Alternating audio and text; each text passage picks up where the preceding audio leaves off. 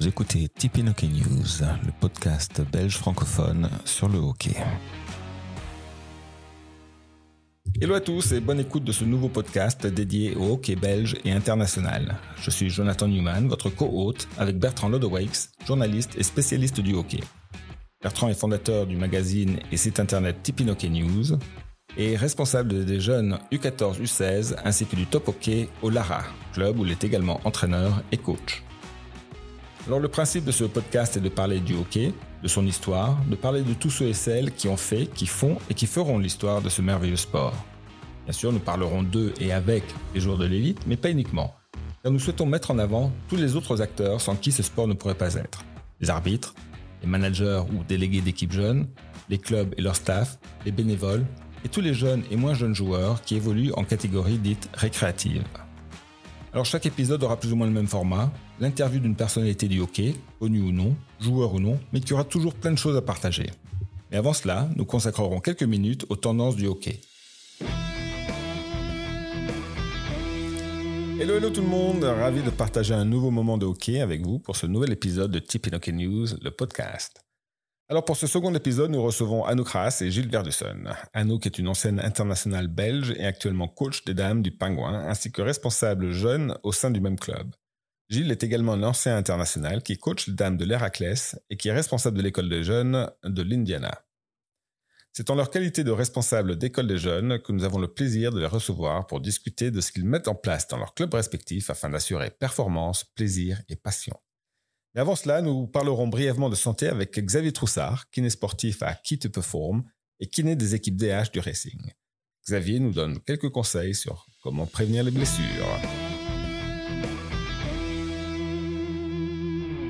Salut Xavier. Bonjour Jonathan. Euh, merci d'avoir accepté notre invitation euh, à partager ta science. Euh, donc, pourrais-tu nous donner quelques petits conseils sur comment prévenir les blessures au hockey chez les jeunes et chez les adultes? Oui, bien sûr donc la prévention, c'est euh, avant tout l'objectif de diminuer le nombre de blessures. Euh, maintenant, quand on vient avec des approches comme ça, c'est parfois difficile un petit peu de trouver l'intérêt euh, de, des clubs, des coachs, etc. et donc moi, j'aime bien rester sur la notion de performance parce que c'est ce qu'on cherche tous finalement. Et pour avoir un athlète performant, il doit passer un maximum du temps sur le terrain. Et donc en fait, nous, on essaye de leur gagner un maximum d'heures d'entraînement avec notre approche. Et en même temps, avoir peu de chances de se blesser, c'est d'être le mieux, le mieux préparé possible sur ce que tu vas faire en fait. Donc finalement, pour moi, on ne peut pas dissocier les deux et, c'est vraiment comme ça qu'on doit l'aborder. On est, sommes là pour aider les coachs à rendre leurs joueurs performants et pour ça, ils doivent beaucoup s'entraîner. Mais en même temps, euh, il faut quand même avoir une notion de qu'est-ce que je fais par rapport à ce que j'ai l'habitude de faire parce que c'est souvent là-dessus que ben voilà, on a trop de différences et alors les gens vont, vont se blesser. Et donc, par rapport à la spécificité du hockey, ben, c'est clair qu'il y a certaines blessures qui vont sortir plus que d'autres. On parle souvent des ischio-jambiers, les lésions musculaires, des pathologies de hanches, etc. Euh, et donc, par exemple, euh, il y, a, une notion importante aussi de, euh, ben voilà, est-ce que j'ai bien géré ma charge? Est-ce que j'ai été régulier? Ou est-ce que j'ai plus rien fait depuis trois semaines? C'est des choses qui doivent un petit peu changer ce qu'on fait. Et chez les jeunes, ben, c'est un petit peu s'ils sont dans plusieurs équipes, s'ils sont dans un âge crucial où on développe du top hockey ou des choses comme ça, il faut être sûr que ce qu'on leur demande de faire est bien fait. Et alors aussi un dernier point, c'est on a souvent des erreurs dans l'échauffement lui-même parce que ben voilà chez le jeune il est parfois euh, pas assez euh, poussé ou chez l'adulte il est clairement négligé parce qu'on arrive à la dernière minute à l'entraînement. Et c'est souvent là-dedans d'ailleurs on l'a montré dans le football qu'on peut aborder le mieux la prévention. En fait on met en place des échauffements stéréotypés qui vont être targetés sur des objectifs en particulier et qui vont permettre de préparer le corps à l'entraînement qu'il va avoir, mais aussi de travailler certaines spécificités qui sont en fait liées aux facteurs de risque des blessures. Et donc, euh, c'est pour moi un endroit qu'on doit peut-être un peu mieux exploiter et peut-être un peu mieux standardiser globalement. Euh, et au-delà de la prévention au sens large, euh, existe-t-il des particularités ou des différences pour les jeunes ou, les adultes? Oui, oui, bien sûr. Ici, quand on a des jeunes, on est sur des corps qui sont immatures euh, et donc finalement, on doit quand même être assez attentif à ce, qu'on demande à ces corps-là. et on a aussi notamment le, problème de l'hyperspécialisation où en fait des, des gamins vers 8-9 ans ne vont déjà faire plus qu'un sport et donc ça veut dire que les contraintes sur leur corps vont tout le temps être les mêmes et donc déjà important de mentionner le fait que jusque 13-14 ans, c'est important de pratiquer différents sports. Euh, et euh, ça, en fait, on, codifie en fait une activité qu'on fait plus de 8 mois sur l'année à l'exclusion de toute autre activité. Donc c'est déjà un peu se dire, ok, je fais du hockey pendant toute une partie, ben, il faut peut-être dans d'autres moments, euh, les stages, euh, pendant les vacances et tout, ben, peut-être faire autre chose. C'est peut-être un bon élément. Euh, et alors aussi, ce qu'on veut travailler en termes de qualité chez un jeune, on ne travaille pas la même chose à 8 ans qu'à 10 ans, qu'à 12 ans, qu'à 15 ans. et évidemment, être particulièrement attentif pendant la période de croissance, où on a une accélération assez rapide de, de cette vitesse de croissance. Et donc, si on met des contraintes qui sont pas adéquates à ce moment-là. Et puis évidemment, on a une fragilité relative du corps, euh, surtout à un moment où justement sa force se développe. Et donc, il faut être assez attentif. Euh, chez l'adulte, euh, généralement, une fois qu'on est un peu à notre vitesse de croisière, L'important, c'est d'être spécifique et donc travailler vraiment toutes les qualités qu'a besoin de faire un hockeyeur, mais surtout d'être régulier aussi, euh, parce que, euh, ben voilà, surtout chez les amateurs, on est un petit peu dilettant peut-être dans notre pratique, euh, et alors après, on se rend pas compte, on a pu jouer depuis trois semaines et on y va franc battant, on s'engage pleinement, ben, notre corps est un peu déconditionné et donc on va avoir des soucis, notamment aussi sur la gestion de la trêve hivernale. voilà, tout le monde ne fait pas de la salle, et encore, la salle, c'est pas la même chose qu'à l'extérieur. Euh, et donc, je pense qu'il faut penser euh, spécificité, régularité, euh, et ne pas oublier que courir, c'est pas jouer au hockey. et donc, bah, parfois réfléchir à des sports qui sont adéquats pour compléter aussi pendant les périodes de trêve. Voilà, on voit beaucoup de paddle qui se développent maintenant, mais il y a des choses très intéressantes. c'est plus intéressant de faire du paddle et d'aller courir que, que de pratiquer simplement du vélo ou des choses comme ça. et donc oui, il y a plein de choses à mettre en place et forcément c'est différent en fonction de l'âge, bien sûr. Merci beaucoup, Xavier, pour euh, ces informations euh, très intéressantes. Mon petit doigt me dit qu'on va pouvoir en reparler euh, prochainement et peut-être un peu plus longuement que ça. Donc voilà, merci beaucoup, Xavier. Avec grand plaisir.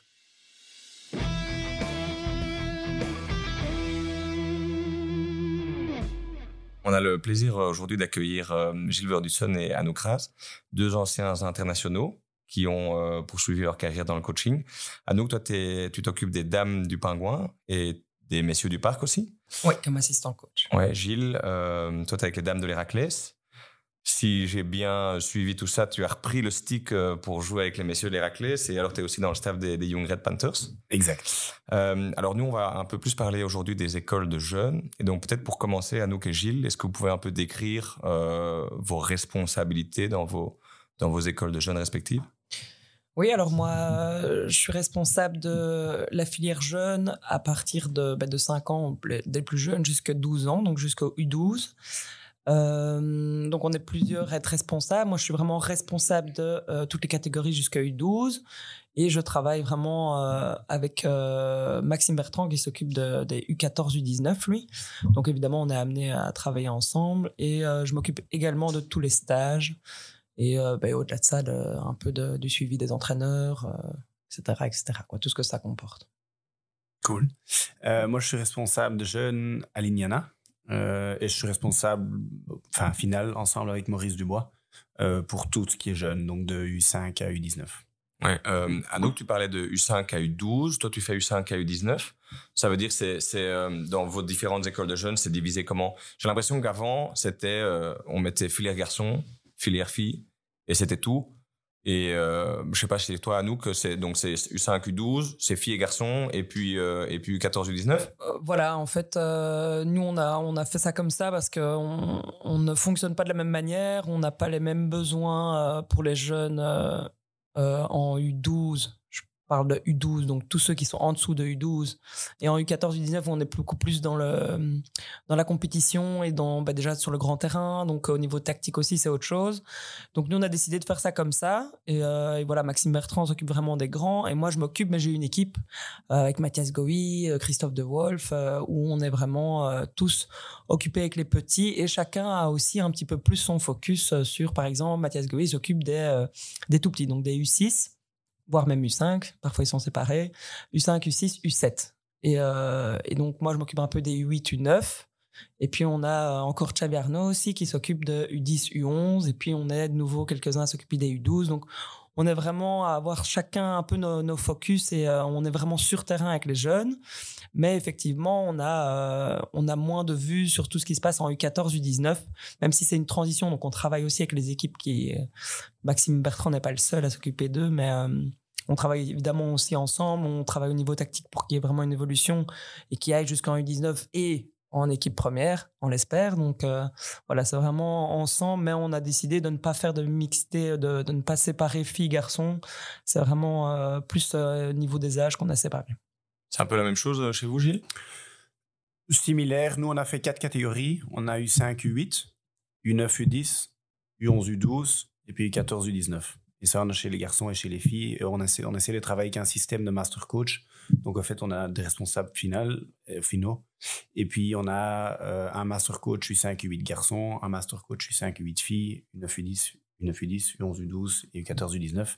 Et ça sont un peu les personnes qui sont responsables, euh, entre guillemets, responsables pour leur catégorie qui nous aident pour tout ce qui est répartition d'équipe, mais qui sont aussi les gens qui vont essayer de venir voir des matchs le samedi dans les catégories pour aider les coachs, aider les enfants à grandir et, et, tout le staff de master coach qui essaie du coup de faire progresser la totalité de l'école de jeunes. Quand, quand vous discutez peut-être avec d'autres responsables des écoles de jeunes ou autres, vous avez l'impression que c'est toujours maintenant euh, divisé comme ça. Enfin, quand on est réfléchi, au final, pourquoi diviser garçons et filles alors que une U14 et un U14 ont peut-être les mêmes ambitions quoi. Donc, euh, j'ai l'impression que c'est quasi généralisé maintenant, que c'est subdivisé comme ça. C'est pas franchement, j'entends un peu de différentes choses dans, différentes écoles des jeunes.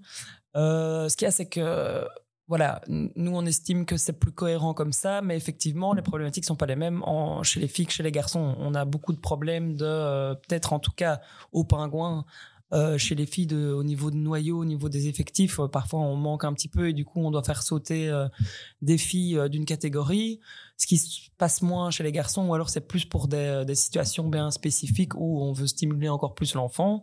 Mais donc voilà, ça, ça, c'est cohérent aussi. C'est juste d'autres problématiques, quoi. Donc nous, on a décidé de faire ça comme ça parce que euh, on trouve que euh, c'est intéressant au niveau aussi des entraîneurs d'avoir le même suivi parce qu'ils sont sur petit terrain. Donc au niveau tactique, ça a une cohérence aussi de séparer euh, petit terrain et grand terrain. Mais voilà, on pourrait très bien séparer aussi filles-garçons parce qu'il y a des problématiques qui ne sont pas les mêmes chez les filles que chez les garçons, même si en, au final, on aimerait bien les pousser au mieux aussi au niveau tactique, physique et tout ça. Mais il y a quand même encore des différences au niveau de, de la gestion masculine ou féminine. Toi, Gilles, qui, supervise un peu tout ça, euh, il y a des profils, tout à fait. Donc, il y a quatre catégories. Euh, bon, on n'a pas toujours le choix forcément avec les entraîneurs et c'est peut-être un sujet dont on va parler aussi, du manque d'entraîneurs. Euh, est-ce qu'il y a des profils qui correspondent mieux à, certains, à certaines catégories? Toi, dans ton choix, si tu as, je sais pas moi, 5-6 personnes que tu peux placer responsables, tu te dis, ah ben ce gars-là, il, va être, il va être vachement bien pour U11, U12 et c'est comme ça qu'on réfléchit aussi? Oui, on essaye. Ce que je trouve qui est toujours difficile, c'est quand chaque école de jeunes a des entraîneurs de qualités différentes et on se pose toujours la question est-ce qu'il faut les mettre chez les petits, est-ce qu'il faut les mettre chez les grands? Idéalement, il faudrait être des bons partout euh, et avoir beaucoup d'expérience et beaucoup de qualité partout. Moi, je suis, je content d'entendre que, par exemple, c'est Mathias qui s'occupe beaucoup des petits. Je trouve, de un, il fait ça très bien. Et de deux, le, support chez les petits est tellement important afin de créer des bonnes bases. Chose que je, je trouve chez nous, on n'a pas super bien fait jusqu'à il y a quelques années, on essaie de s'améliorer là-dedans. Mais c'est sûr qu'après, on essaie de regarder les profils de potentiels master coach, de voir où eux sont dans leur développement, quel âge ils ont, etc. Euh, où eux coachent eux-mêmes, parce que souvent des gens qui coachent eux-mêmes aussi et qui, en plus de leur coaching d'équipe, euh, sont un peu master coach de leur catégorie. Et là, on voit en effet quel profil correspond. Est-ce qu'il y en a qui correspondent mieux? On a certains qui correspondent mieux aux garçons qu'aux filles ou vice-versa. Euh, même si dans la politique du club, on essaye, enfin, on, essaye, on donne la même structure, les mêmes exercices, les mêmes valeurs, les mêmes, les mêmes fondations et aux garçons et aux filles. Mais après, comme Anouk dit, c'est une, parfois une différente façon d'approcher les choses, euh, une, différente façon de coacher. Enfin, c'est, c'est similaire mais différent. Ouais, vous avez mis les, les parce que c'est toujours un débat qui revient aussi, hein, où est-ce qu'on place les meilleurs coachs ou ceux qui ont le plus d'expérience? Euh, Comment vous gérez ça dans, dans vos clubs? Ben, c'est comme Gilles le disait, je pense que c'est c'est vraiment un souhait d'en avoir le, les, les, meilleurs possibles partout. On voit vraiment la nécessité d'avoir des très bons entraîneurs avec les tout petits pour que les bases soient vraiment bien assimilées. Et ça, c'est vraiment le challenge parce qu'on voit qu'après, ça, ben, ça coule de source et on ne revient pas avec des, mauvaises lacunes, des mauvaises techniques qui, qui est embêtante pour la suite. Mais on voit aussi qu'on doit stimuler les coachs. Les coachs, évidemment, ils sont plus friands d'avoir euh, un coaching sur grand terrain. Enfin, plus ils progressent, et évidemment, au niveau tactique, tu peux faire plus de choses. Tu as une gestion d'un groupe qui est quand même plus conséquent aussi, était proche de, de bah voilà, d'une gestion comme les équipes seniors, quoi.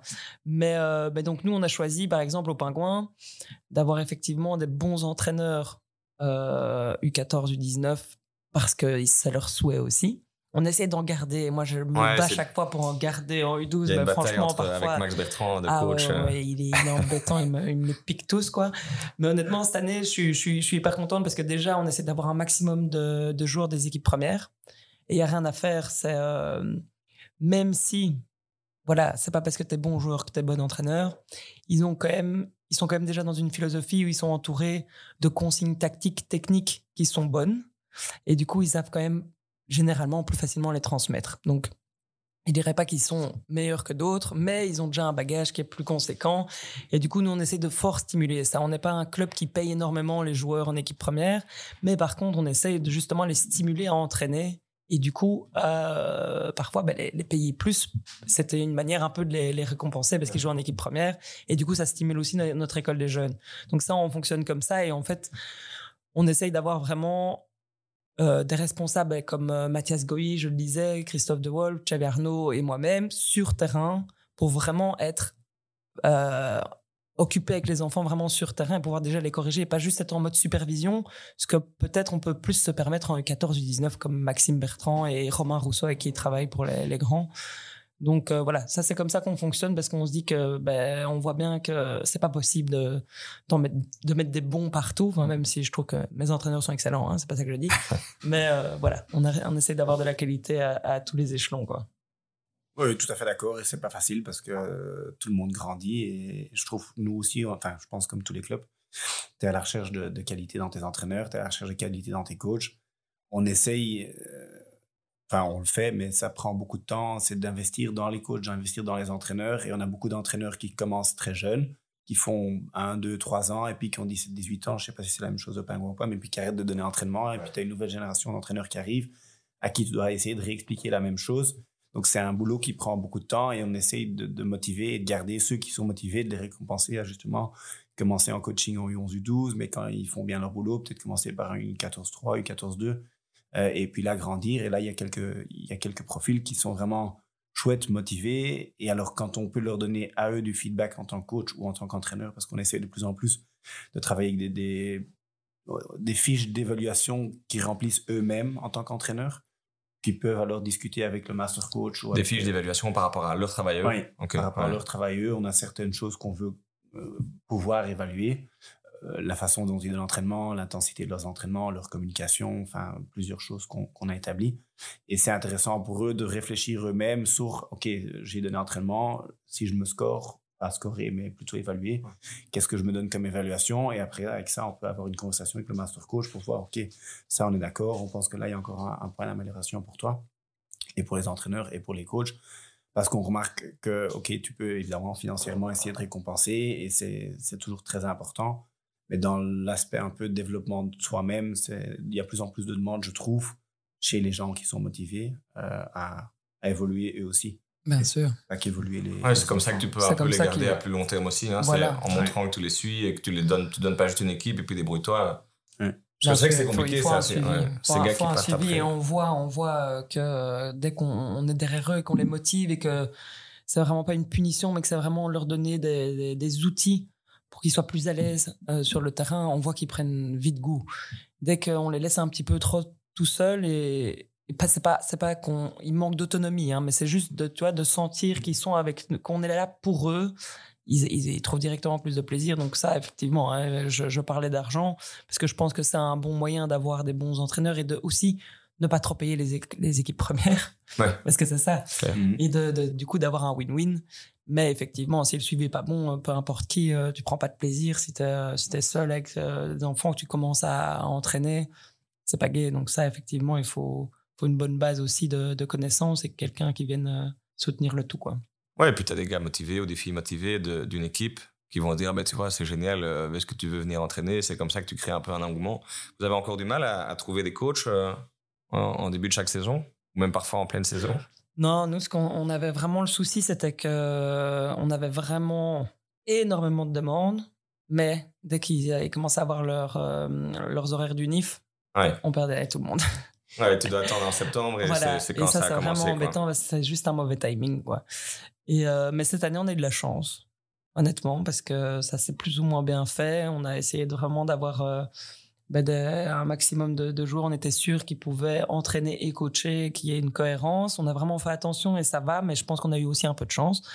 Donc voilà, cette année, ça va, mais c'est vraiment un de nos gros soucis. euh, et ça va, à mon avis, se reproduire aussi pour l'indoor, où euh, Ouais. ils vont tous Euh, être en tous examen et on va perdre tout le monde d'un coup. Et ça, c'est vraiment une, une des périodes difficiles, je trouve. Oh oui, non, tout à fait. Je suis d'accord. Euh, L'indoor, oui, enfin aussi, même chose. L'indoor, c'est c'est la même chose.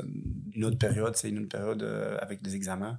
Nous, on a un peu la même situation euh, fin août, début septembre. C'est toujours une période intéressante parce qu'il y a au début beaucoup de gens qui sont prêts à donner entraînement et coacher.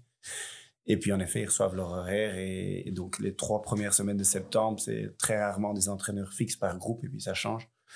Et pour le moment, on arrive, on arrive chaque fois, et de temps en temps, c'est plus, difficile que d'autres années, mais on arrive à trouver euh, ce qu'on doit trouver. On a beaucoup de parents coachs qui coachent jusqu'à U12, Ouais. euh, ou en tout cas jusqu'à U, U11.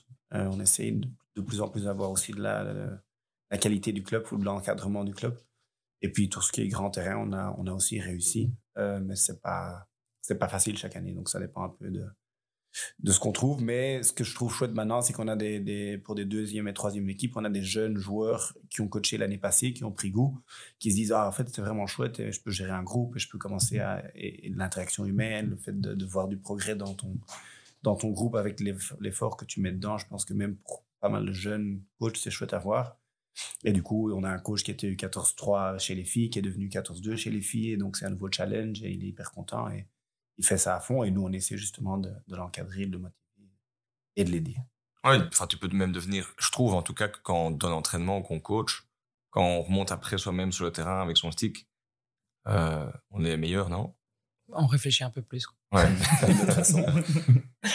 Mais oui, non, ça, ça apporte euh, indé- indéniablement quelque chose. Je vois bien que les, dames que je coach et qui coachent elles aussi, parfois elles viennent, elles disent Ah oui, mais ça, j'ai essayé de le faire avec, euh, mes filles, mais euh, et du coup, ça, questionne beaucoup plus le, le hockey, le, les, tactiques et même le niveau, au niveau technique. Elles posent beaucoup plus de questions. Elles se disent Ah, mais en fait, j'ai remarqué que tu disais ça parce que. donc, forcément, ça, apporte quelque chose, ça apporte une analyse qui est qui est bonne qui, qui apporte quelque chose sur le terrain. Ça, c'est sûr. Il y, en a comme ça que, avec qui vous avez commencé, qui sont devenus maintenant euh, pro du hockey, en tout cas qui vivent de ça? Parce que j'ai l'impression qu'il y en a quand même de plus en plus. Bon, c'est pas encore énorme, hein, mais des gens qui ne font que vivre du coaching. Parfois, ça, bon, ça dépend dans quel club où on est, et ce qu'on fait comme équipe, mais ça peut être parfois instable. Mais est-ce qu'il y a des personnes avec qui vous avez euh, démarré le coaching ou que vous avez suivi qui maintenant disent euh, Ah ben en fait, moi je vais en faire ma vie, quoi. J'ai j'ai beaucoup de monde autour de moi qui, euh, et tout, d'ailleurs, je le disais, nous on appelle ça des academy managers, pas des, des masters, euh, Master coach. master coach comme, euh, comme chez vous, Gilles, mais c'est, euh, il y en a beaucoup qui font des mi-temps, par exemple. Ça, il y en a énormément. Donc, ils font pas que ça. Euh, parce que je pense que pour l'école des jeunes, il y en a pas beaucoup qui peuvent avoir un, un temps plein ou, enfin, déjà, Ouais, moi, je pas, suis pas en hein. temps plein pour euh, l'école des jeunes, forcément. Tu as besoin d'avoir une équipe euh, senior, certainement, pour combiner, ou en tout cas, euh, voilà. Et, et donc là, il y en a pas beaucoup, mais il y en a de plus en plus qui, qui tendent vers, vers ça. Et je pense à un Baptiste Wilmar ou un Romain Rousseau qui, qui, bah, qui eux, jouent encore, mais où voilà, on sent qu'ils ils ont envie, mais qui sont encore juste dans le, le moment où ils vont pouvoir s'investir de plus en plus dans l'école des jeunes, mais peut-être pas encore avec une équipe senior où du coup ils peuvent compléter au niveau ben, quand même du salaire parce qu'on gagne pas quand même Ouais. de, de leur embarras à, à gérer l'école des jeunes. Donc euh, voilà, moi je, je vois que ça, ça évolue et je vois qu'il y en a énormément qui aiment. C'est juste qu'ils doivent vraiment euh, être assez bons pour qu'on leur confie différentes missions et du coup pouvoir avoir un, un confort de vie euh, quand même assez. Ouais. Sinon c'est souvent en mi-temps. Et ça, c'est parfois juste un choix, hein, c'est pas parce qu'ils sont mauvais. Non, non, tout à fait. C'est, c'est gay aussi, je trouve, de combiner différentes choses, quoi. Toi, Gilles, à la fin de ta carrière de hockeyeur, même si elle a repris, euh, tu t'es vraiment posé la question de te dire, OK, est-ce que je me lance à fond dans le coaching? Ça a été difficile comme, comme choix, ça Ou euh, comment ça s'est un peu déroulé pour toi? Ça a été ça a été assez naturellement pour moi parce que hum, j'ai commencé à coacher assez jeune euh, quand j'étais encore étudiant j'avais euh, C'était à 22 ans. J'avais repris à ce moment-là, ma première équipe senior, c'était les Dames de Lignana pendant 4 ans. Et donc, j'ai commencé assez tôt en combinant avec mes études et le fait de jouer euh, à ce moment-là encore en, première et en, en Lines. Et puis j'ai arrêté mes études et j'avais déjà une équipe d'âme euh, de l'école de jeunes. Et donc en fait, j'ai assez facilement, je suis assez facilement passé de OK, je suis études et étudiant euh, et indépendant euh, partiel à OK, je passe, je passe en, indépendant complet et, je combine le hockey avec joueur et coaching. Et puis, et puis j'avais arrêté, enfin j'ai arrêté, j'avais arrêté de jouer et avec tout ce que j'ai fait, comme, comme Anouk dit, il faut essayer de combiner plusieurs choses pour. Et maintenant, j'ai la, chance de pouvoir être dans, dans, ma passion à temps plein et, de faire des choses similaires à, dans plusieurs domaines différents euh, dans le hockey. C'est top, c'est un luxe. au final, l'école de jeunes, c'est le truc peut-être le plus stable. En tout cas, euh, quand tu vis en tant que coach, euh, les équipes adultes ou les équipes que tu coaches, euh, ça, ça, bouge souvent. Ouais, et puis il n'y a rien à faire. Avoir un coach six ans d'affilée, c'est autre chose que d'avoir quelqu'un qui gère une école de jeunes six ans d'affilée. Ouais. Oui, tu vois des personnes différentes, il y a un roulement. Donc, euh. Voilà, donc c'est forcément c'est beaucoup, beaucoup plus instable. Et euh, l'école des jeunes te permet d'avoir justement ce, confort. Quoi. Mais euh, après, c'est d'autres.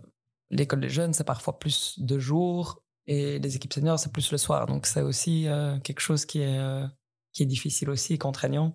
En tout cas, pour moi, je trouve. Euh, oui, tout à fait. Et je pense que c'est différent aussi dans, l'objectif et ce dont tu essaies, enfin, ce que tu essaies d'obtenir avec ton équipe ou avec ton école de jeunes. L'école de jeunes, je pense que comme Anouk, c'est voilà, un travail à long terme. Tu de faire beaucoup de bon boulot pour en semer euh, petit à petit des, résultats. Alors qu'en en dame ou en monsieur, dans le coaching, ok, c'est un projet, mais c'est peut-être un projet sur deux, trois ans, et là, on veut des résultats, ou on veut que ça, ça progresse, et, et c'est pas la même, c'est pas la même vision.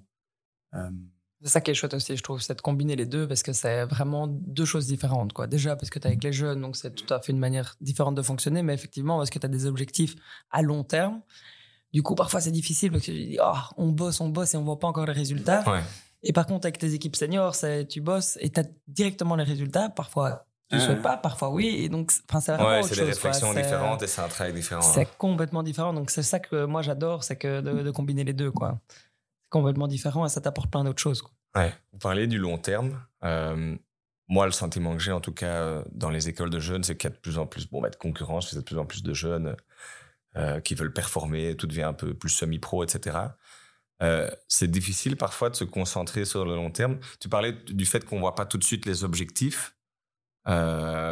J'imagine parfois c'est frustrant. Il y a des joueurs, enfin, toi, tu es près de la Gantoise, Pingouin dans le Brabant Wallon, il y a quand même pas mal de clubs c'est difficile parce qu'il y, a souvent des gens qui viennent avec du très court terme et on, leur parle de long terme et, puis euh, il y en a qui partent et puis tu sens que tu, construis quelque chose, une équipe et puis en un coup ça explose. C'est quand même difficile. Je ne sais pas si, si avant c'était plus facile, hein, mais c'est quand même difficile de, garder le cap du long terme euh, dans une école de jeunes.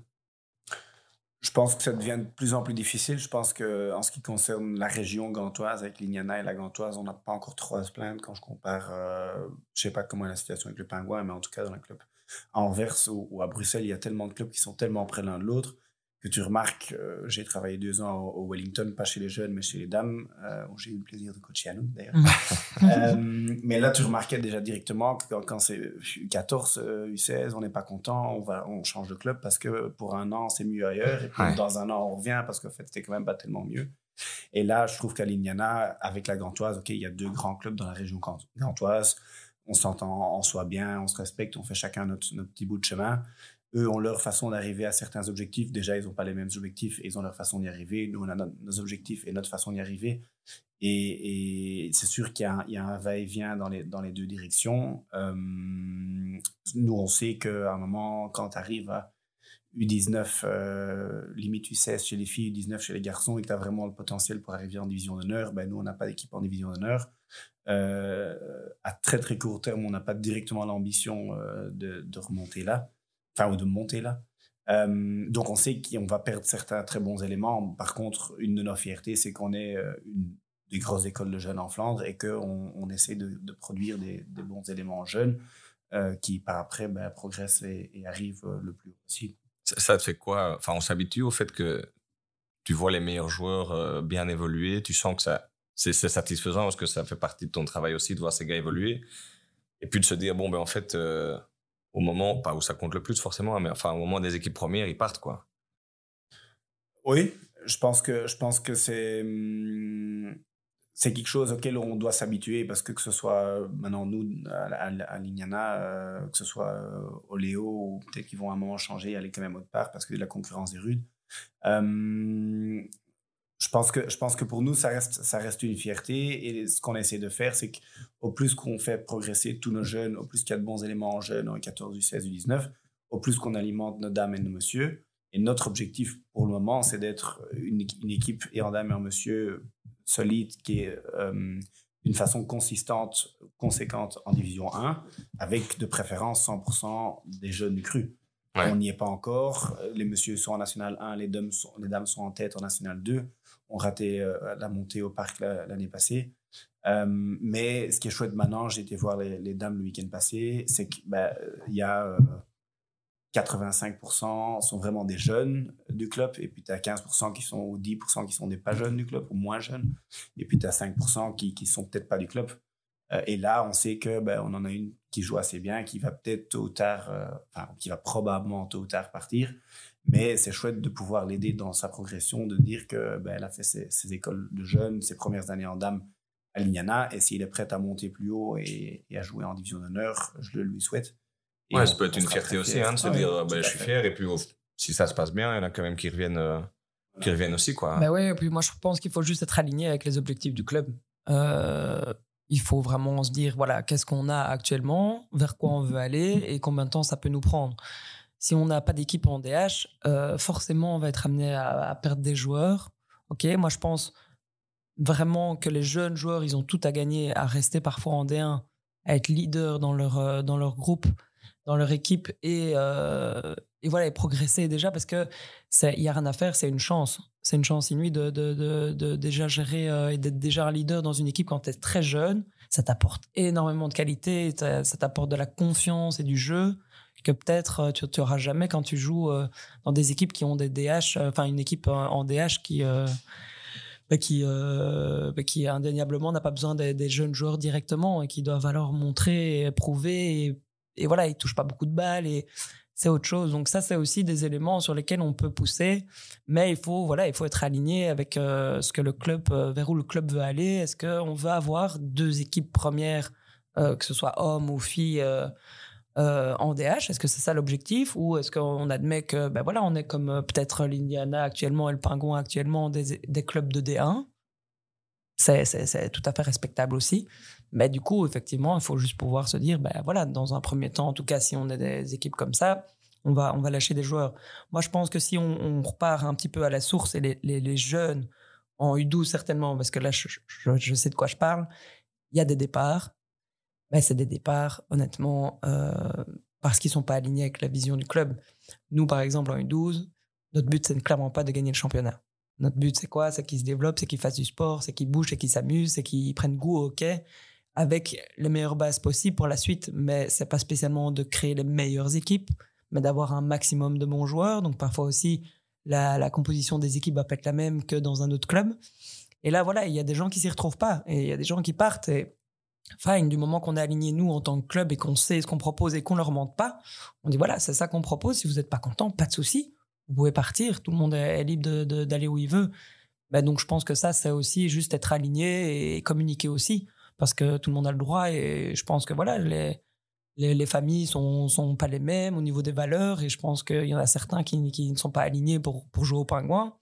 J'ai aucun souci à l'entendre et ils trouveront peut-être leur plaisir ailleurs. Donc euh, voilà, mais souvent quand même, il y en a qui partent, qui pensent que l'herbe est plus verte ailleurs et elle l'est pas. Même, hein. Et donc là, ça me fait quand même un petit peu sourire dans le sens où généralement je les préviens voilà, mais ça, ça se passe. Euh, et, voilà, mais moi, je pense que si on veut, et je pense qu'en dans l'école des jeunes, on est, euh, en tout cas au Pingouin, je vois que l'Indiana aussi, on est, on a quand même énormément de, personnes qui sont investies et qui essayent de vraiment créer de belles choses.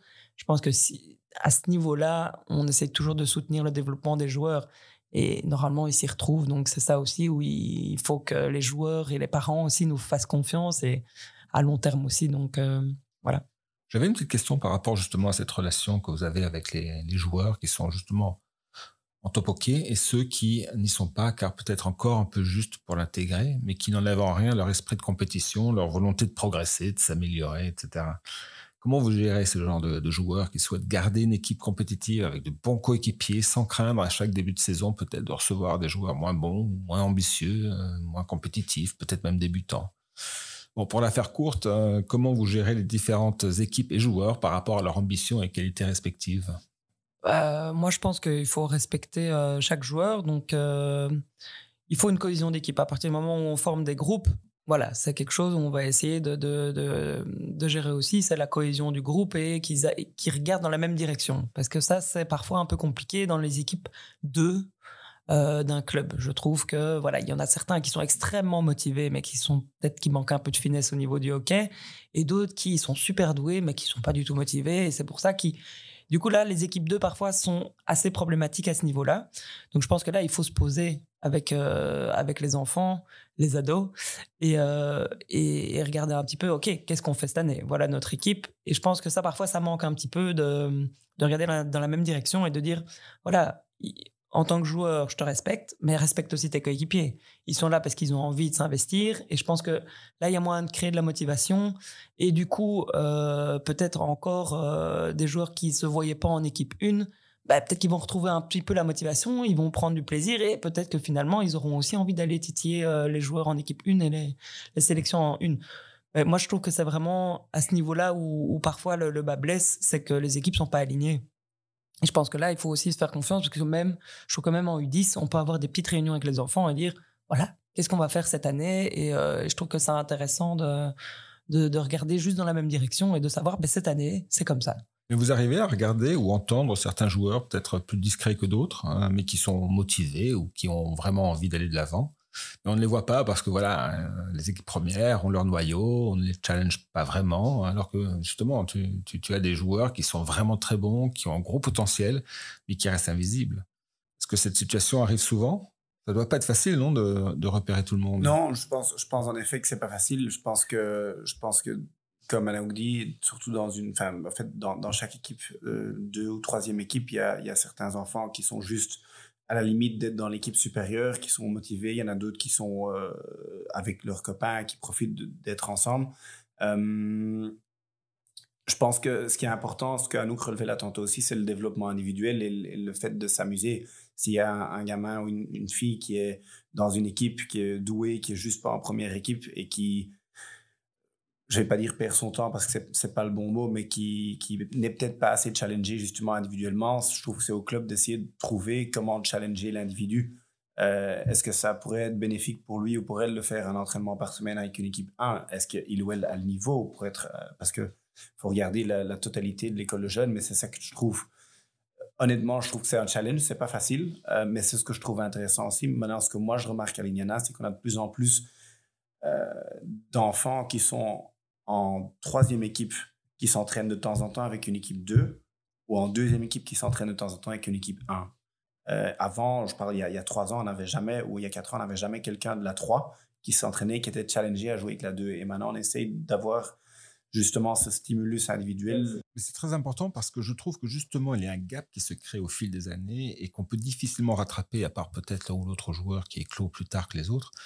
Mais j'ai l'impression que les équipes premières sont constituées dès les U9 ou 10 hein, et qui restent jusqu'à la fin des U16 avec évidemment quelques renforts euh, jusqu'à jusqu'au 14 euh, et qui ont sûrement leur place. Mais tu en as d'autres du coup en équipe 3 ou 4 qui progressent certes énormément, mais c'est vrai qu'ils ont moins d'entraînement, ils évoluent dans des divisions inférieures, alors qu'il est évident que plus on évolue dans des divisions fortes, plus on s'améliore.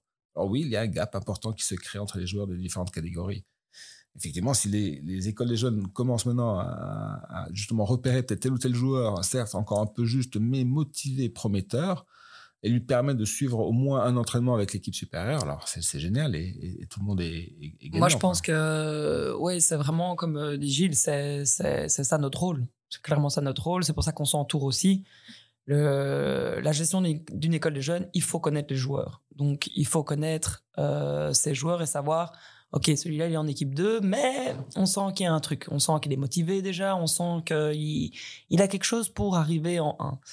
Et là, je pense qu'effectivement, et nous aussi, on fonctionne comme l'Indiana, à, euh, avoir ces, joueurs de deux qui vont s'entraîner en équipe une pour pas que le gap soit trop conséquent.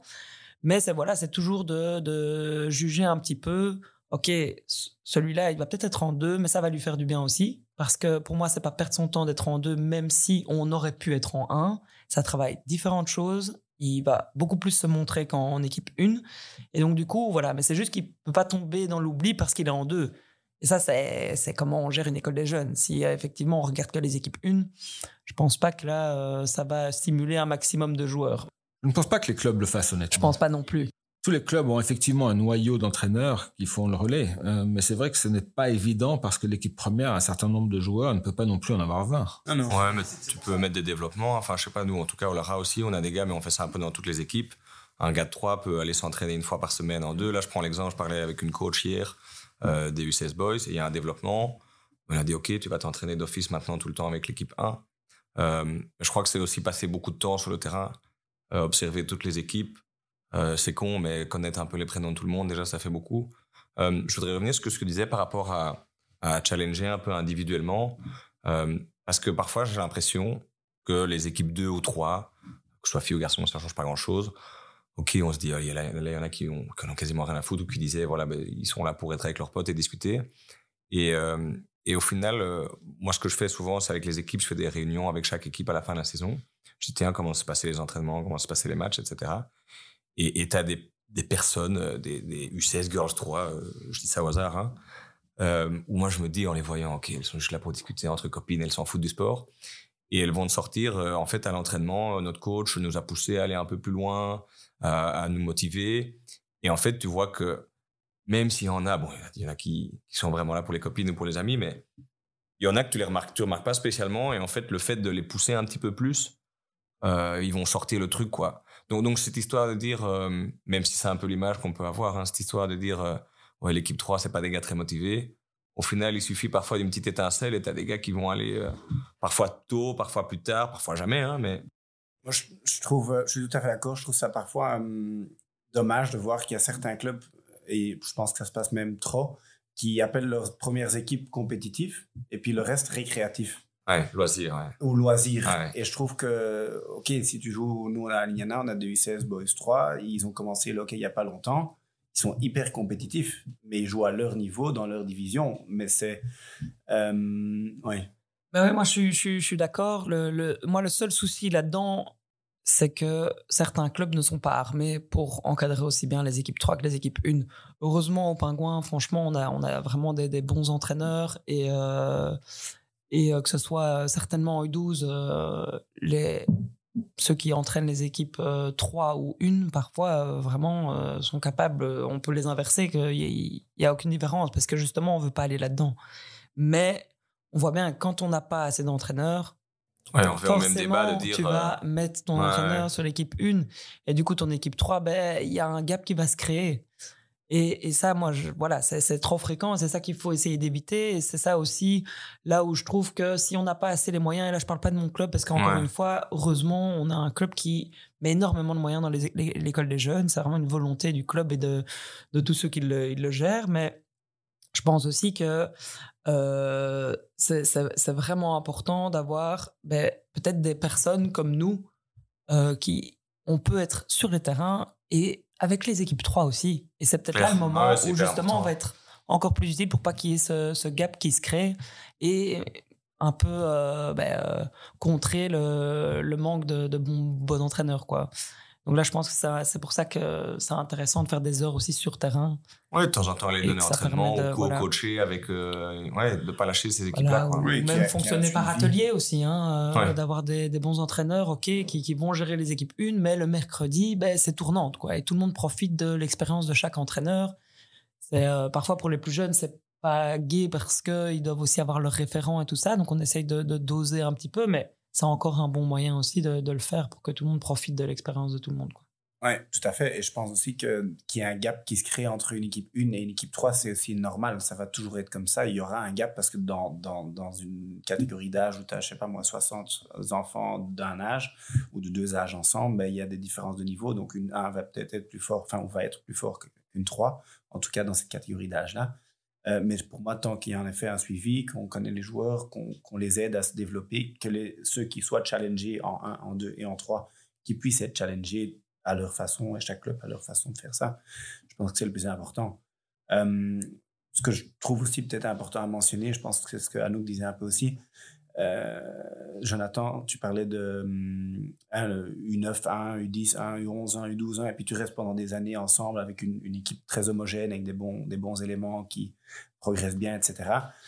La question que nous, on se pose depuis maintenant un an et demi à Lignana, on a un peu changé, euh, enfin, un peu, on a beaucoup changé notre, notre façon de faire les choses. On a profité du Covid pour réfléchir à propos de tout.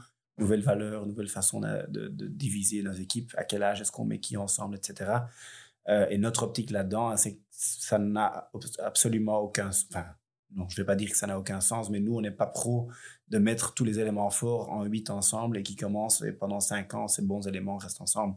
Nous, on, essaie de différencier et de, justement avoir jusqu'à le plus tard possible des équipes très hétérogènes avec des, des, comment on appelle ça, des, des mature kinderen, des, des enfants euh, Ouais, qui vont éclore rapidement. et puis il y en a qui vont, ils vont éclore à 14 ans. Et, et, puis à un certain, un certain âge, est-ce que c'est U11 chez nous On commence vraiment à regarder, ok, maintenant on essaie de faire U11, on appelle ça hybride, où on est un peu plus euh, au niveau euh, maturité. Et puis U12 est supposé être l'âge où normalement on prépare l'année U14 et où là on commence à être homogène. Et là, normalement, les, U11, les U12-1 euh, devrait en théorie être un peu plus fort que les U12-2, qui devrait être un peu plus fort en théorie que les U12-3. Il n'y a pas de problème avec les parents qui sont euh, ultra compétitifs, peut-être plus que les enfants C'était noté en grand dans les questions. Non, mais justement, euh, c'est ce que je voulais dire là tantôt. Je pense que ce que tu essayes de faire en tant que club, enfin nous en tout cas, j'entends le, le pingouin aussi, c'est d'établir des valeurs auxquelles le club, les, les dirigeants, les entraîneurs, les master coachs ou les academy, academy managers auxquels les, gens croient et qui respirent petit à petit ces valeurs, qui montrent l'exemple dans ces valeurs, que ce soit au niveau de comment on se comporte, de comment on fait nos équipes, de comment on joue au hockey au niveau tactiquement, enfin, qui est une identité de club. Et puis, euh, voilà, il y a des gens qui, vont entendre et comprendre, il y a des gens qui vont entendre et pas être d'accord et pas comprendre. Et là, je pense qu'il est important, c'est d'être conséquent dans, dans ce qu'on fait, de croire dans ce qu'on fait. Et puis, ben oui, on va, on va perdre certains gens qui disent, oui, mais nous, nous, on veut être champion de VHL 1 et en U9. OK, ben ça, ce ne sera pas à l'Ignana. Et, et, puis, il y en a d'autres qui, en effet, reviennent et, d'autres qui se dirigent vers d'autres directions. Et c'est très bien aussi. Oui, je pense euh, que hum, la cohérence est hyper importante, comme tu le dis, mais la communication, mmh. parfois, on on laisse un peu la communication de côté, on pense que tout le monde est au courant de tout. Et je pense qu'il y a, beaucoup de plaintes de, parents qui pourraient euh, en fait euh, ne, pas avoir lieu si on leur avait communiqué au préalable le, fonctionnement aussi. Et donc nous, par exemple, c'est aussi, euh, aussi notre mot d'ordre, c'est d'un maximum communiquer les valeurs et le comment on met ces valeurs en pratique dans, dans, dans notre travail quoi. Euh, et, là je pense que on voit déjà un peu les effets. Par exemple moi j'ai commencé bah, je sais plus depuis combien de temps mais 4 ans je pense à vraiment gérer l'école des jeunes. Et on a de moins en moins de plaintes. Et c'est gay. Franchement c'est gay. mais vraiment parce qu'on communique de plus en plus. Il y a, y a toujours et je pense que malheureusement je ressens quand même l'enfant roi est quand même présent de plus en plus. Ok mais si tu communiques bien avec les parents, il y aura moins de problèmes. C'est vraiment un, voilà, essayer de communiquer, mais voilà, ne pas sortir non plus, ne pas commencer à communiquer du un par un parce qu'on a tellement de membres que c'est pas possible. Mais voilà, d'envoyer, on a, on a des, outils, chaque, chaque club a des outils différents, mais communiquer vers les parents comment est-ce que les sélections vont se faire, comment est-ce que euh, on envisage le championnat, comment voilà présenter l'entraîneur, que l'entraîneur se présente aussi ça crée aussi, euh, voilà, ça crée quelque chose d'autre. je crois qu'on t'explique euh, beaucoup en amont. Bon, parfois ça prend du temps et il faut préparer toutes ces communications. Mais euh, pendant le Covid, au Lara, on avait fait un webinaire où on expliquait tout ce qu'on allait faire. Et puis, en fait, les parents sont là, ah, ok, parfait. Parce que souvent, comme tu dis, les plaintes, c'est des malentendus. Ou alors, tu as des personnes, enfin, ça c'est resté cohérent par rapport au malheur. Hein. Tu défends ton projet, il y a un autre projet, si la personne veut partir, ok. Mais ouais, je crois communiquer, et de nouveau, enfin, moi je reviens un peu à ça, à être présent sur le terrain, euh, dire bonjour. Je vais pas citer le club, mais euh, on parlait d'un responsable sportif qui disait jamais bonjour à personne. Et, euh, et forcément, ben, c'est déjà compliqué. Et, tu vois, moi, je crois que dans ce métier-là de responsable d'école de jeunes, il y a, je sais pas moi, 80% c'est du social. pas social dans, dans, le bon sens du terme, hein, euh, de, de discuter avec les gens, d'être présent, de, de faire comprendre ce qu'on veut faire. Et puis, trois quarts du temps, en fait, tu, tu, tu gagnes du temps à mieux communiquer en amont. Il n'y a rien à faire. Hein. On, est, on est face à un public, ils nous confient leurs enfants. Enfin, je veux dire, c'est, hyper important de, de- d'être là et de montrer qu'on va bien s'en occuper. C'est, Ouais. juste ça aussi. Je trouve que parfois, on a tendance à l'oublier. On n'est pas- on n'est pas face à des joueurs, on est face à des enfants qui font du sport. Et là, je pense qu'il y a une certaine logique où, évidemment, euh, c'est très bien tout ce qu'on fait, mais la communication, c'est le principal. Comment est-ce qu'on communique à un enfant qui va pas être pris dans une équipe? Je pense qu'il faut pas euh, dénigrer ce côté-là parce que c'est, c'est voilà, je pense pas non plus qu'il il, il faut et je suis contre aussi le, le- l'enfant roi qui, qui, qui peut avoir tout ce qu'il veut. Non, il faut quand même continuer à ce que les ben, les, les, les, les enfants euh, se battent pour ce qu'ils veulent aussi. Je trouve que c'est important aussi au niveau des valeurs et, et pour eux plus tard. Je trouve que voilà, c'est, c'est quelque chose, mais voilà, il faut quand même doser. Et c'est juste des parents souvent qui se plaignent ben, parce qu'ils s'inquiètent pour leur enfant. Et donc, Ouais. je pense que là aussi, il faut rester juste ou- humain ouais. et, euh, et comprendre aussi euh, le pourquoi du comment. Et je pense que voilà, ça- la communication fait beaucoup. Et comme on le dit, euh, éviter les malentendus parce qu'il y a une bonne communication au préalable. Juste une dernière question sur ce sujet-là, en tout cas pour ma part. Euh, Lorsqu'un joueur ou une joueuse décide d'arrêter le hockey après de nombreuses euh, années passées au club, est-il envisageable pour l'école des jeunes d'aller voir les joueurs concernés individuellement pour en connaître les raisons Ou Vous avez tellement de jeunes qui vont, qui viennent, que ce n'est pas vraiment euh, possible de le faire, même juste pour lui faire comprendre qu'il ou elle compte pour le club et qu'ils sont reconnus en fait. Moi, je pense que, en tout cas, nous, on fonctionne, et j'ai l'impression que vous aussi, à l'Indiana, mais on, essaie de plus en plus de faire des évaluations avec les, les enfants. Donc, forcément, il y en a début de saison, milieu de saison, ça dépend un peu euh, comment on en fait et combien euh, à, quelle fréquence, mais il y en a d'office une en fin de saison. Et c'est là où, normalement, l'enfant présente son envie d'a- d'arrêter. Et là, effectivement, généralement, ça se passe. Et il y a du coup cet échange où on peut voir un petit peu les raisons, si c'est voilà, si c'est euh, s'il y a moyen de le faire changer d'avis ou l'essayer de quand même le, le- continuer à le motiver. Ça m'est déjà arrivé plein de fois d'avoir ce genre de conversation avec des enfants, même en U12, donc euh, et avec les parents ou même sans les parents, et puis de, voir un peu ce qu'on peut faire. Mais malheureusement, il y a aussi euh, le problème, c'est qu'on a euh, de mai à septembre X mois où c'est là où souvent ils prennent la décision. Et là, malheureusement, on, reçoit juste un mail et là, je vous avoue qu'on on reçoit tellement de mails qu'on va pas commencer à prendre notre téléphone pour appeler.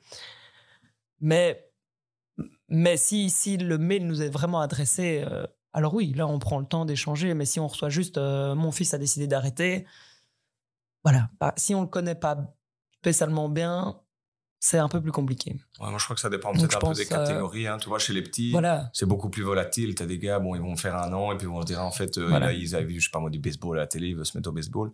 Ouais, en U14 ou 19, moi, je trouve ça toujours intéressant de moins, même par mail, hein, poser la question de dire, tiens, pourquoi est-ce qu'il arrête? Qui vont dire, ben, il déménage, il change d'école, ou alors, euh, parce que même pour, pour le reste, euh, dans l'évolution de, du, travail qu'on fait, de savoir pourquoi la personne arrête, quoi. Elle va dire, peut-être je suis délaissé, peut-être que. Ouais, nous, on, essaye, on essaye standard de juste répondre. J'aime bien ce qu'elle nous dit parce que c'est quelque chose qu'on fait pas assez en fin de saison, aller au dialogue avec, avec certains joueurs ou, ou joueuses. Mais en tout cas, quand on reçoit un mail en disant oui, on arrête, euh, dépendant du timing, bon, déjà, on essaye d'éviter ça. Mais bon, voilà, il y a toujours des gens qui arrêtent et, et c'est normal. Mais alors, on essaie au moins juste de demander ah, quelle est la raison pour l'arrêt? Pour nous, c'est juste intéressant de savoir pour continuer à améliorer notre école de jeunes pour le Ouais. futur. Et alors, ils disent, ah oui, bah, parce que je vais jouer au foot.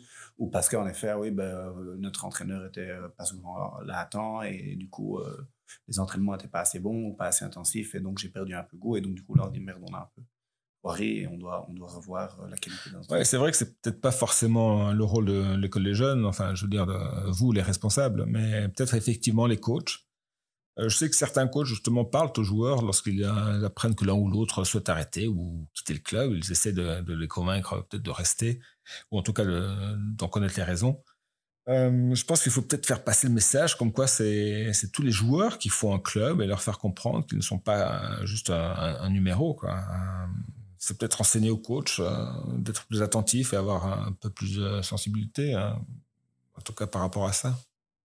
Bien sûr, parce que et en plus, au final, euh, voilà, on le disait, c'est important de connaître les joueurs, mais on, on va peut-être pas faire toute euh, notre vie euh, en tant que responsable de l'école des jeunes, donc il y, a- un certain roulement aussi. Et c'est là aussi où ben, moi j'ai mis le temps à connaître euh, les joueurs de, de, mon club. Et là, il y en a un qui arrête, ben, je ne sais pas forcément que ça fait 7 ans qu'il joue au pingouin et que c'est vraiment bizarre qu'il arrête. Donc c'est logique et c'est pour ça qu'il faut effectivement créer une logique et un système qui roule des entraîneurs qui sont à l'écoute des enfants, qui essayent de comprendre un petit peu le, parcours de chaque enfant et qui, du coup, sont alertés directement. Parce que, bon, voilà, maintenant, on connaît euh, Maxime Bertrand aussi, ça fait longtemps qu'il gère le, pingouin à l'école des jeunes. C'est plus facile. Mais pour des, clubs qui, effectivement, ont un nouvel euh, euh, encadrant, bah, c'est pas facile de, de, de, voir où sont les, un petit peu les incohérences et du coup être un peu plus à l'écoute. Ça, ça vient aussi parce qu'on connaît de plus en plus les joueurs. Quoi. Stabilité. Vous avez mis des, processus en place pour aussi euh, avoir une espèce de petite formation où tu vois les nouveaux coachs qui arrivent, les nouveaux entraîneurs. C'est difficile parce qu'on on doit s'occuper de plein de trucs à la fois, mais au final, c'est vrai que si tu as de nouveau, si en amont l'entraîneur est bien formé, qui sait bien ce qu'il faut faire et que c'est la, bonne, la chouette personnalité et tout, vous avez mis en place un peu des processus comme ça, une espèce de, euh, formation pour les coachs internes au club, quoi. Oui, oui, on a, on a euh, un moment de formation en début de saison, un moment de formation en début de deuxième tour, et on a maintenant un moment de formation pour les coachs en salle. Ça, c'est pour les coachs et même chose pour les entraîneurs. C'est la formation quoi Tactique? Non, il y a aussi euh, un peu tout ce qui est relationnel. Bon, ça dépend depuis combien de temps l'entraîneur est là et si on connaît bien ou pas. Ce qu'on a, a, fait en début de de, saison, au début de premier tour, on a fait une formation pour tous les coachs où on a parlé de valeurs. On n'a pas beaucoup parlé de, de tactiques individuelles liées à la catégorie. Ça, ils ont reçu euh, par PDF. Euh, et c'est la continuité aussi de ce, de ce qui avait déjà l'année passé. Mais c'est vrai que pour les nouveaux coachs, c'est nouveau. Mais là, on est à l'écoute si jamais ils ont des questions. Mais c'était plutôt sur OK, les, valeurs, comment coacher, qu'est-ce qui est important, la dynamique du groupe. Euh, et maintenant, pour le deuxième tour, on va diviser la formation en deux. On va faire une formation pour tout ce qui est U6 à U12 sur le terrain et puis une formation pour tout ce qui est U14 à, U19 parce que c'est juste tactiquement des choses et on va aller un peu plus dans le détail. Tu arrives à les avoir à chaque fois? Non. C'est ça, qui est compliqué aussi, hein, c'est qu'ils ont d'autres trucs dans leur vie, ce qui est logique, hein, mais... On essaie de communiquer bien tôt euh, afin qu'ils puissent noter dans l'agenda, mais et pour les entraîneurs et pour les coachs, c'est pas toujours facile, mais on commence à avoir de plus en plus de monde parce qu'ils sentent aussi que c'est intéressant euh, d'être là. Désolé, Non, non, non, pas de souci, c'est moi. Mais euh, je suis tout à fait d'accord. Nous, ce qu'on ce qu'on essaie de créer, c'est de plus en plus d'outils. Et des outils qui nous ressemblent, des outils qu'on peut vraiment utiliser d'année en année, de période en période. Et ça en fait partie de, un peu le canevas de l'entraîneur. Qu'est-ce qu'il doit faire? Qu'est-ce qu'on lui demande? Qu'est-ce que quel rapport on essaie quand même absolument qu'il crée avec son équipe? Des choses comme ça, c'est des choses qu'on on essaie de mettre sur papier. Et effectivement, le gros souci des réunions avec les entraîneurs, nous on en fait chaque fois, mais c'est que il faut en faire minimum deux pour avoir un, mhm. un, taux correct de présence. Et c'est pas encore euh, assez pour moi, mais voilà, je pense que si on écrit, si on prend vraiment le temps et s'il y a un bon suivi sur terrain aussi, qu'on voit un petit peu les, euh, les problèmes et qu'on puisse vite y remédier, de, voir, ben, cet entraîneur-là, il, ne connaît pas son équipe, c'est pas possible. Ça, ça crée, euh, enfin voilà, c'est un suivi où on peut vite remédier un peu à ce qui, ce qui s'est passé, quoi. Mais, euh, mais effectivement, le, le but, c'est de, de, créer quelque chose et aussi parce que le jour où on aura envie d'arrêter, on n'a pas envie que l'école des jeunes retombe à zéro. Et donc de créer quelque chose que chaque année on peut réutiliser et que les, nos successeurs pourront utiliser, ben, je trouve que c'est chouette aussi. moi, enfin, en tout cas, on fonctionne vraiment là-dedans, au niveau tactique, au niveau vraiment gestion, au niveau organisationnel, des, outils pour que, voilà, pour que ça avance et qu'on reparte pas chaque fois d'une année à l'autre à zéro et qu'il n'y ait rien sur papier. Quoi. Par rapport, euh, vous parlez tous les deux de dynamique de groupe, de relation avec, euh, avec les joueurs et les joueuses. Euh, c'est quelque chose que vous, vous sortez un peu de vos connaissances et de vos expériences Ou est-ce qu'on peut peut-être, je sais pas, imaginer faire appel à, un gars qui est plus coach mental ou qui est plus dans son domaine en disant tiens, est-ce que pour vous, ça, c'est vraiment important et le recalquer? Comment, comment vous gérez un peu cette formation des coachs par rapport à dynamique de groupe, par rapport à la relation avec les joueurs, les joueuses, mettre en confiance et tout ça? Je crois que c'est un état d'esprit qu'il faut, faut, faut, créer. Euh, déjà, si un entraîneur ne comprend pas pourquoi il est là, ça va être, ça va faire un décalage. Nous, pour nous, et ça, ça, appartient à chaque club, mais pour nous, un entraîneur, c'est pas quelqu'un qui est là spécialement pour apporter le plus tactiquement à un groupe.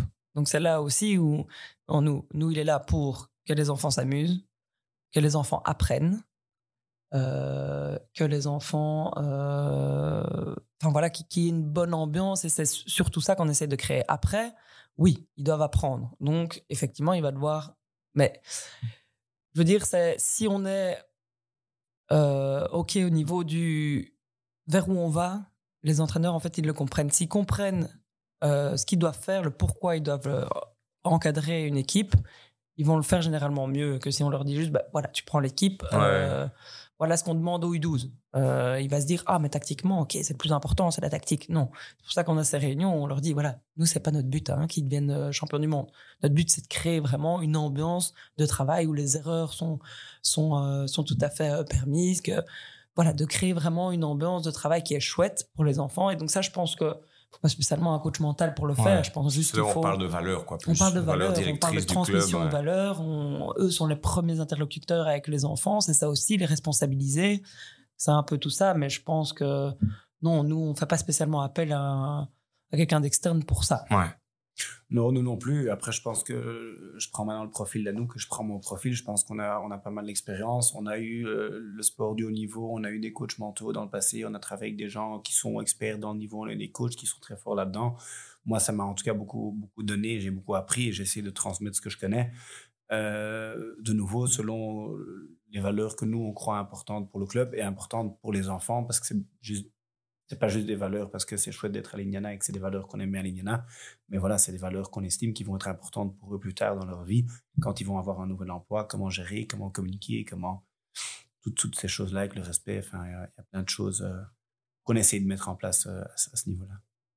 Mais on voit que c'est un, boulot sans fin, hein, honnêtement. euh, mais c'est vrai parce qu'il y a à chaque fois quelque chose qu'on peut améliorer, il y a chaque fois quelque chose qu'on peut créer.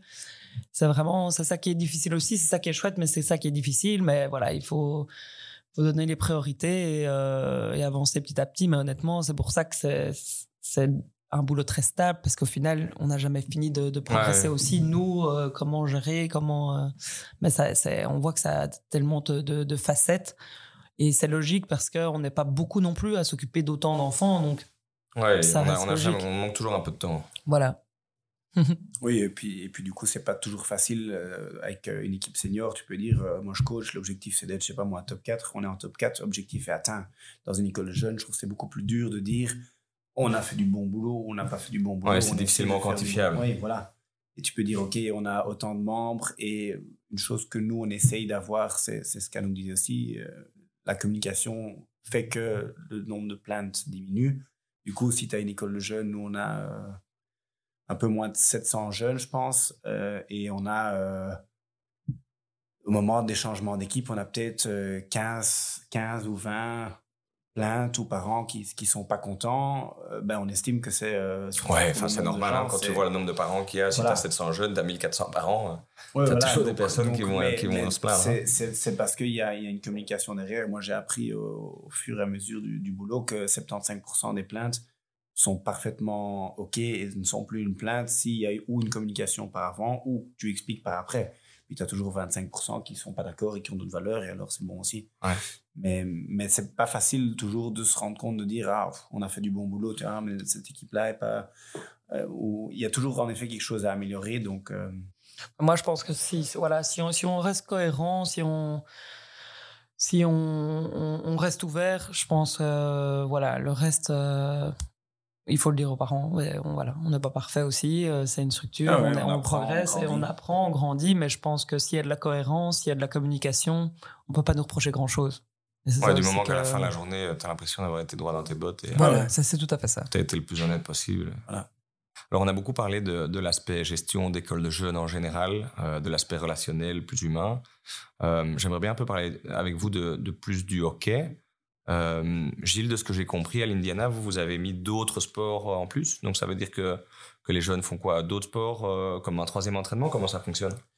Euh, oui, en effet, donc depuis, euh, depuis un an et demi, en fait, on a commencé la saison passée, on appelle ça un peu des sports d'honneur, des Donorsporten.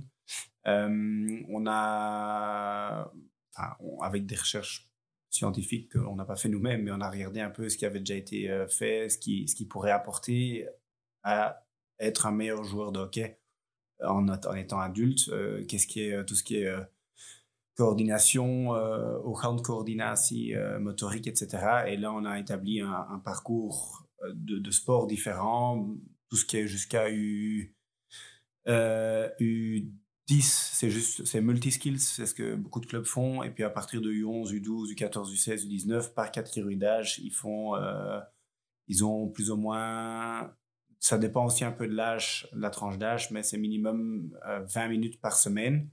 Pendant 4 semaines d'affilée, ils font 20 minutes à 25 minutes un autre sport. Donc ça pourrait être, on a, au mois de septembre, on a eu une initiation foot euh, pas juste, OK, un ballon et voler un match de foot, c'est un exercice de foot qui est pas lié à une, valeur ou une, façon de, jouer au niveau hockey. Euh, ils ont, euh, on appelle ça flag rugby, donc un espèce de rugby où il faut enlever le, drapeau que la personne a dans, derrière dans son short ou, dans sa jupe. ils vont faire du frisbee, ils vont faire du handball, ils vont faire du corfball. Je sais même pas comment c'est en français. Bah, c'est le même, le même terme. Voilà, ils font, ils font euh, plusieurs, plusieurs sports, euh, pas tous les mêmes pour, pour chaque catégorie d'âge, parce qu'on estime que c'est des sports qui vont en fin de compte développer l'humain au niveau motorique et qui apportent quelque chose euh, à, être à terme un meilleur joueur de hockey. C'est au niveau des capacités, comme tu disais, plus motrices, de, de savoir attraper une balle ou de se déplacer ou c'est pas, ça peut être lié au hockey d'un principe de jeu euh, où euh, tu, tu, fais du give and go ou tu vois un peu, un peu les deux, par exemple, pour ce qui est, pour ce qui est handball, ben, euh, le, give and go, ok, je donne, je continue, je reçois de retour et là je peux marquer parce que je peux pas courir avec la balle. Donc dans le hockey, ben, on va essayer de faire la même chose. fin de saison, je pense que par exemple, pour tout ce qui est 14 U, 16 U, 19, on a commencé l'année passée, c'est assez intéressant, la crosse. qui est très similaire mais quand même très différent et du coup ben, tu vas lancer une balle au-dessus de les épaules et la recevoir au-dessus de les épaules Peut-être que ben, quelques gamins ben, vont développer une motorique bien et quand il y aura un rebond de PC, ils auront peut-être plus l'habitude de. Enfin, c'est, sur l'ensemble, c'est euh, un betere beweger ontwikkelen. Donc, c'est développer. Euh, Ouais, les capacités motrices de tout le monde, que tout le monde sache faire autre chose que juste euh, chanter dans une balle. Et, et, ce qu'on remarque aussi, c'est que c'est différent parce que ça, ça, apporte quelque chose de nouveau et que si c'est encadré, pas juste, OK, voici euh, de, la crosse et amusez-vous, c'est non, il y a, une idéologie derrière. du coup, les enfants trouvent ça chouette parce que c'est autre chose. Que ouais, c'est nouveau, tu respires un peu et ça change un peu les, idées. Moi, tu as une nouvelle dynamique. Dans les quatre semaines, tu essaies un peu de progresser sur ce que tu as fait euh, dans ce sport-là et puis tu passes à un autre sport. Euh, donc c'est la première, maintenant c'est la deuxième année on le fait, donc on, a évalué, on essaie d'améliorer euh, d'année 1 à année 2. Et au niveau organisation? C'est un tu fais ça sur le terrain de, de hockey? Oui, tu as le matériel. Tu fais ça sur le terrain de hockey alors? Euh, Ça dépend quoi. Mais il y a des choses, par exemple la crosse on fait à côté parce qu'il y a de la place à côté du terrain sur l'herbe. Il y a d'autres d'autres exercices qu'on fait ou d'autres sports qu'on fait sur le terrain parce que c'est dans un système de rotation sur le terrain. Donc il y a un peu des deux. Et comment c'est accueilli ça par les parents? Tout le monde est positif par rapport à ça? Euh, Beaucoup. Là, là, on retrouve un peu les, les... Hmm, ça remplace un entraînement ou c'est un entraînement en plus? ce, 20 minutes pendant un, pendant un entraînement qu'ils ont déjà normalement. Donc, tu as d'office des gens qui vont dire on a 20 minutes de hockey en moins. Voilà. Donc, tu as, je sais ce que j'allais dire, tu as les les, les, parents qui sont pour moi un peu too much parfois, qui comprennent pas toujours, qui disent moi je comprends pas. Euh, les éternels insatisfaits. Voilà, il faut, il faut jouer au hockey. Je l'ai inscrit. Bon, je comprends qu'il y a des parents qui pourraient dire mais moi je l'ai inscrit dans un club de hockey, pas dans un club de foot. Pourquoi est-ce qu'il joue au foot? Après, si de nouveau la communication est bonne, t'expliques le pourquoi. Et la vision, la, majorité, la grande majorité des, parents est assez, euh, assez contente parce que c'est nouveau, c'est différent. À, nous, à un moment, tu parlais de, de la tactique et bon, tu, tu coaches les dames, euh, les dames 1 du pingouin. Euh, j'ai entendu, je suis pas sûr que ça se fait dans, beaucoup de clubs, que par exemple les équipes U14 U19 filles vont avoir le même press euh, que les dames, ou pile les mêmes sorties de défense ou des trucs du genre. Est-ce que toi, euh, est-ce que c'est déjà quelque chose que vous faites? Est-ce que ça te semble utile ou est-ce que c'est plus des, des principes de jeu qu'on doit, qu'on doit enseigner tout le temps la même chose? Ben, Pas spécialement. Moi, je l'imposerai pas au U14, U16, U19. Euh, mais par contre, effectivement, j'ai des meetings avec les coachs pour expliquer notre tactique en dame. Et alors, on regarde si ça a un intérêt de le faire. Euh, moi, je pense que la tactique, elle s'adapte aussi à l'équipe qu'on a. Donc, forcément, on va pas, euh, ça va pas spécialement être utile en fait. Du coup, nous, c'est plus quelque chose, on regarde plus, euh, voilà, les, les potentiels euh, future joueuse de, de, Dame 1 Alors là, on va essayer de les stimuler et effectivement regarder au niveau tactique si, c'est cohérent, si euh, si on leur apporte quelque chose, si euh, ça peut leur permettre d'arriver plus vite en dame, des petites choses comme ça. Et donc de dire voilà au niveau tactique, ben on aimerait bien que cette, cette, petite poulette, ok, elle fait déjà des entraînements avec nous, mais qu'en U19 ou en U16, elle soit à cette place-là de temps en temps pour stimuler quelque chose. Mais on n'est pas spécialement dans un dans un schéma où on veut que la tactique soit en U16, U, U19, déjà parce que euh, elle est bien trop compliquée. Oui, non, mais c'est sûr que oui, tu, ne peux pas faire tout ce que tu fais en équipe première. Voilà. Le coach d'équipe première qui va faire pile le même exercice qu'il a eu avec les messieurs et qui le fait avec des U14. Voilà, ça peut puis, quand même euh, parfois. C'est parfois certains, euh, certaines choses où ben, nous, on analyse vraiment beaucoup, puis on change d'une semaine à l'autre. Donc, voilà. Mais par contre, oui, on essaie d'avoir cette cohérence et de, de malgré toutes les tactiques, essayer que eux comprennent, par exemple, euh, si, euh, par exemple, on fait un blind press, ça veut dire quoi? Et alors, de temps en temps, pouvoir se dire, ah ben, on est dans une situation où on peut le faire, ou euh, un press à 45 degrés, tout. Des petits termes comme ça, où là, effectivement, oui, on essaye de leur apporter quelque chose où ils vont vite reconnaître c'est quoi le press, ils vont reconnaître des, situations de jeu, des situations de presse, de, de dégagement, qui pourront euh, voilà qui vont les stimuler mais des principes de presse plus que le plus que des principes voilà c'est ça. Ouais, ouais et puis c'est, c'est presque parfois un espèce de petit dictionnaire euh, où euh, c'est sûr que parfois tu as des coachs qui vont te sortir des termes à DU16 et ils comprennent pas et si tu leur expliques le, le, terme ou le principe tout de suite ça va ça va ça va aller plus vite quoi. Voilà mais par contre on essaie effectivement maintenant en U, U7 parce que c'est à partir de U7 qu'on fait les matchs mais à partir de U7 jusqu'en U19 d'avoir un fil conducteur et de, vraiment avoir des tactiques, des principes de jeu qu'on demande. Et euh, au fur et à mesure, on voit à partir de U12, euh, parfois U11, d'avoir plusieurs presses, mais, mais toujours les mêmes. Donc, euh, et à partir de U14, là, ils peuvent se dégager un petit peu, ils peuvent proposer bah, avec toujours quelqu'un qui, coordonne le tout et qui regarde un peu si l'entraîneur ne fait pas n'importe quoi. Mais d'avoir vraiment ce, schéma euh, où on, on travaille dans la même direction et surtout on parle de vocabulaire, on parle de la même chose et de la même manière, donc le même vocabulaire. Vous arrivez à faire ça avec toutes les équipes? Euh, bon, on revient toujours un peu à top hockey et le suivi, ouais, le suivi de, de dire euh, même un U16-3 ou quoi va avoir le même vocabulaire nous, on a ben, donc le, ce qu'on appelle nous le master coach est responsable de les voir. Donc, euh, on a une master coach U14, U16, U19 filles qui, euh, en fait, va quasi plus voir les deuxièmes et les troisièmes équipes que les premières équipes parce que les premières équipes, elles sont déjà encadrées par des gens qui ont plus d'expérience. Euh, donc, du coup, là, on essaie d'avoir, d'avoir un suivi peut regarder pas spécialement est-ce que le, le press et la tactique est la bonne, mais plutôt est-ce que les, les principes, comme comment nous on veut jouer, euh, est-ce que, est-ce que ça sont les, est-ce qu'on revoit ça dans les matchs le, samedi?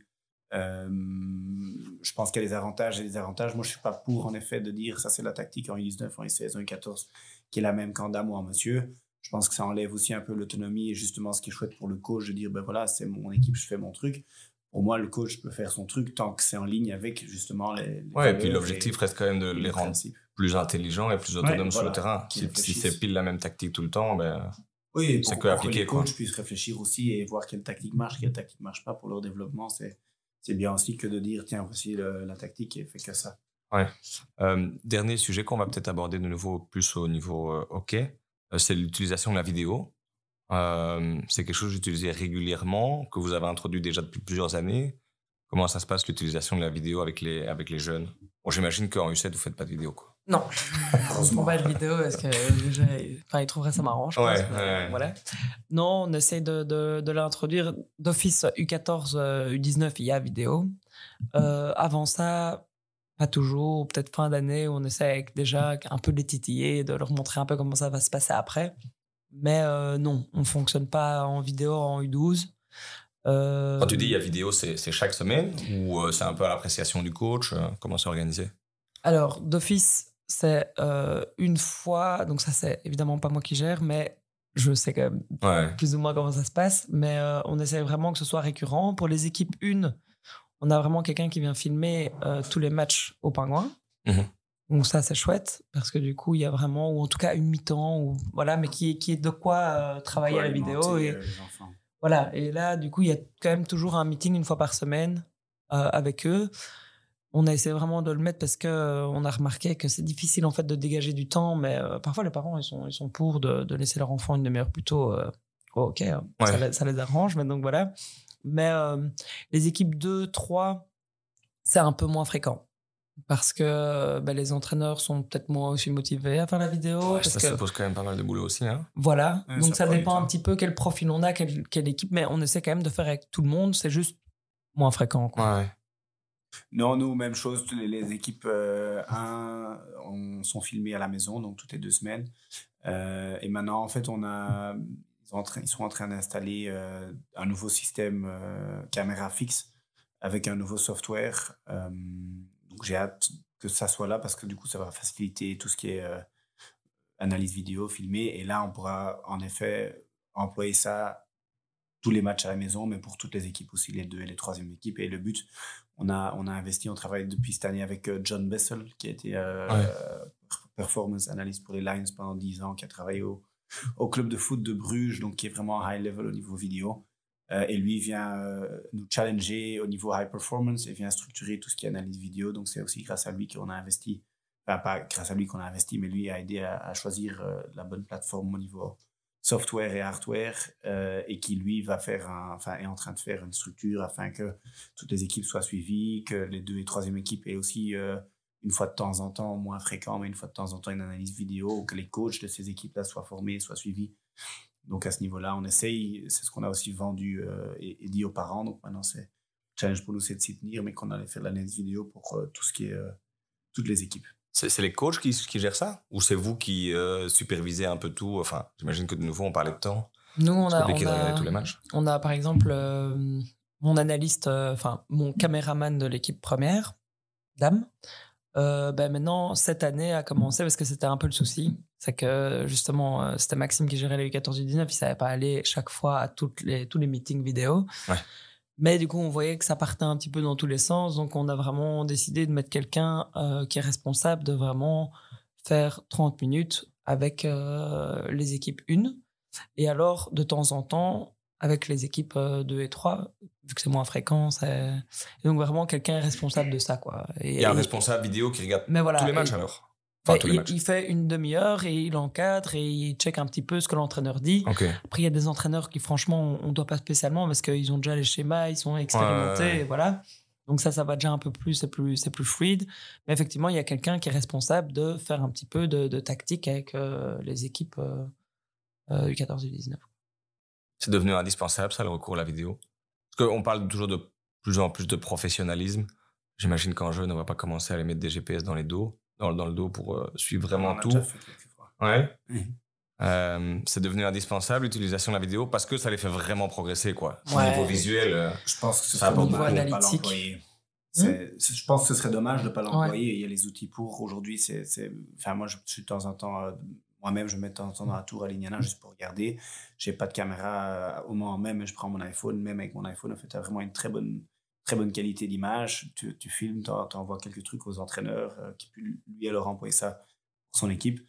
Donc c'est juste, moi je moi j'aime bien, je suis, très pour parce que la marge de progression est juste énorme avec, euh, avec tout ça.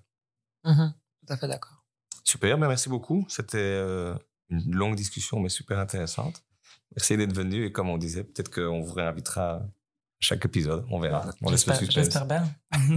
Super, merci à vous. Merci, merci, à bonne saison.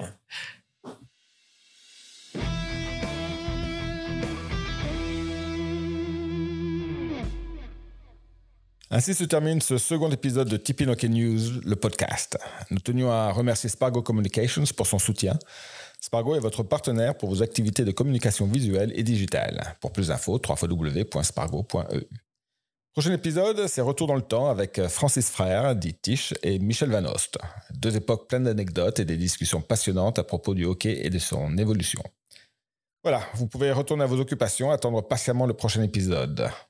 Et surtout, n'oubliez jamais, le hockey, c'est une formidable raison d'être heureux.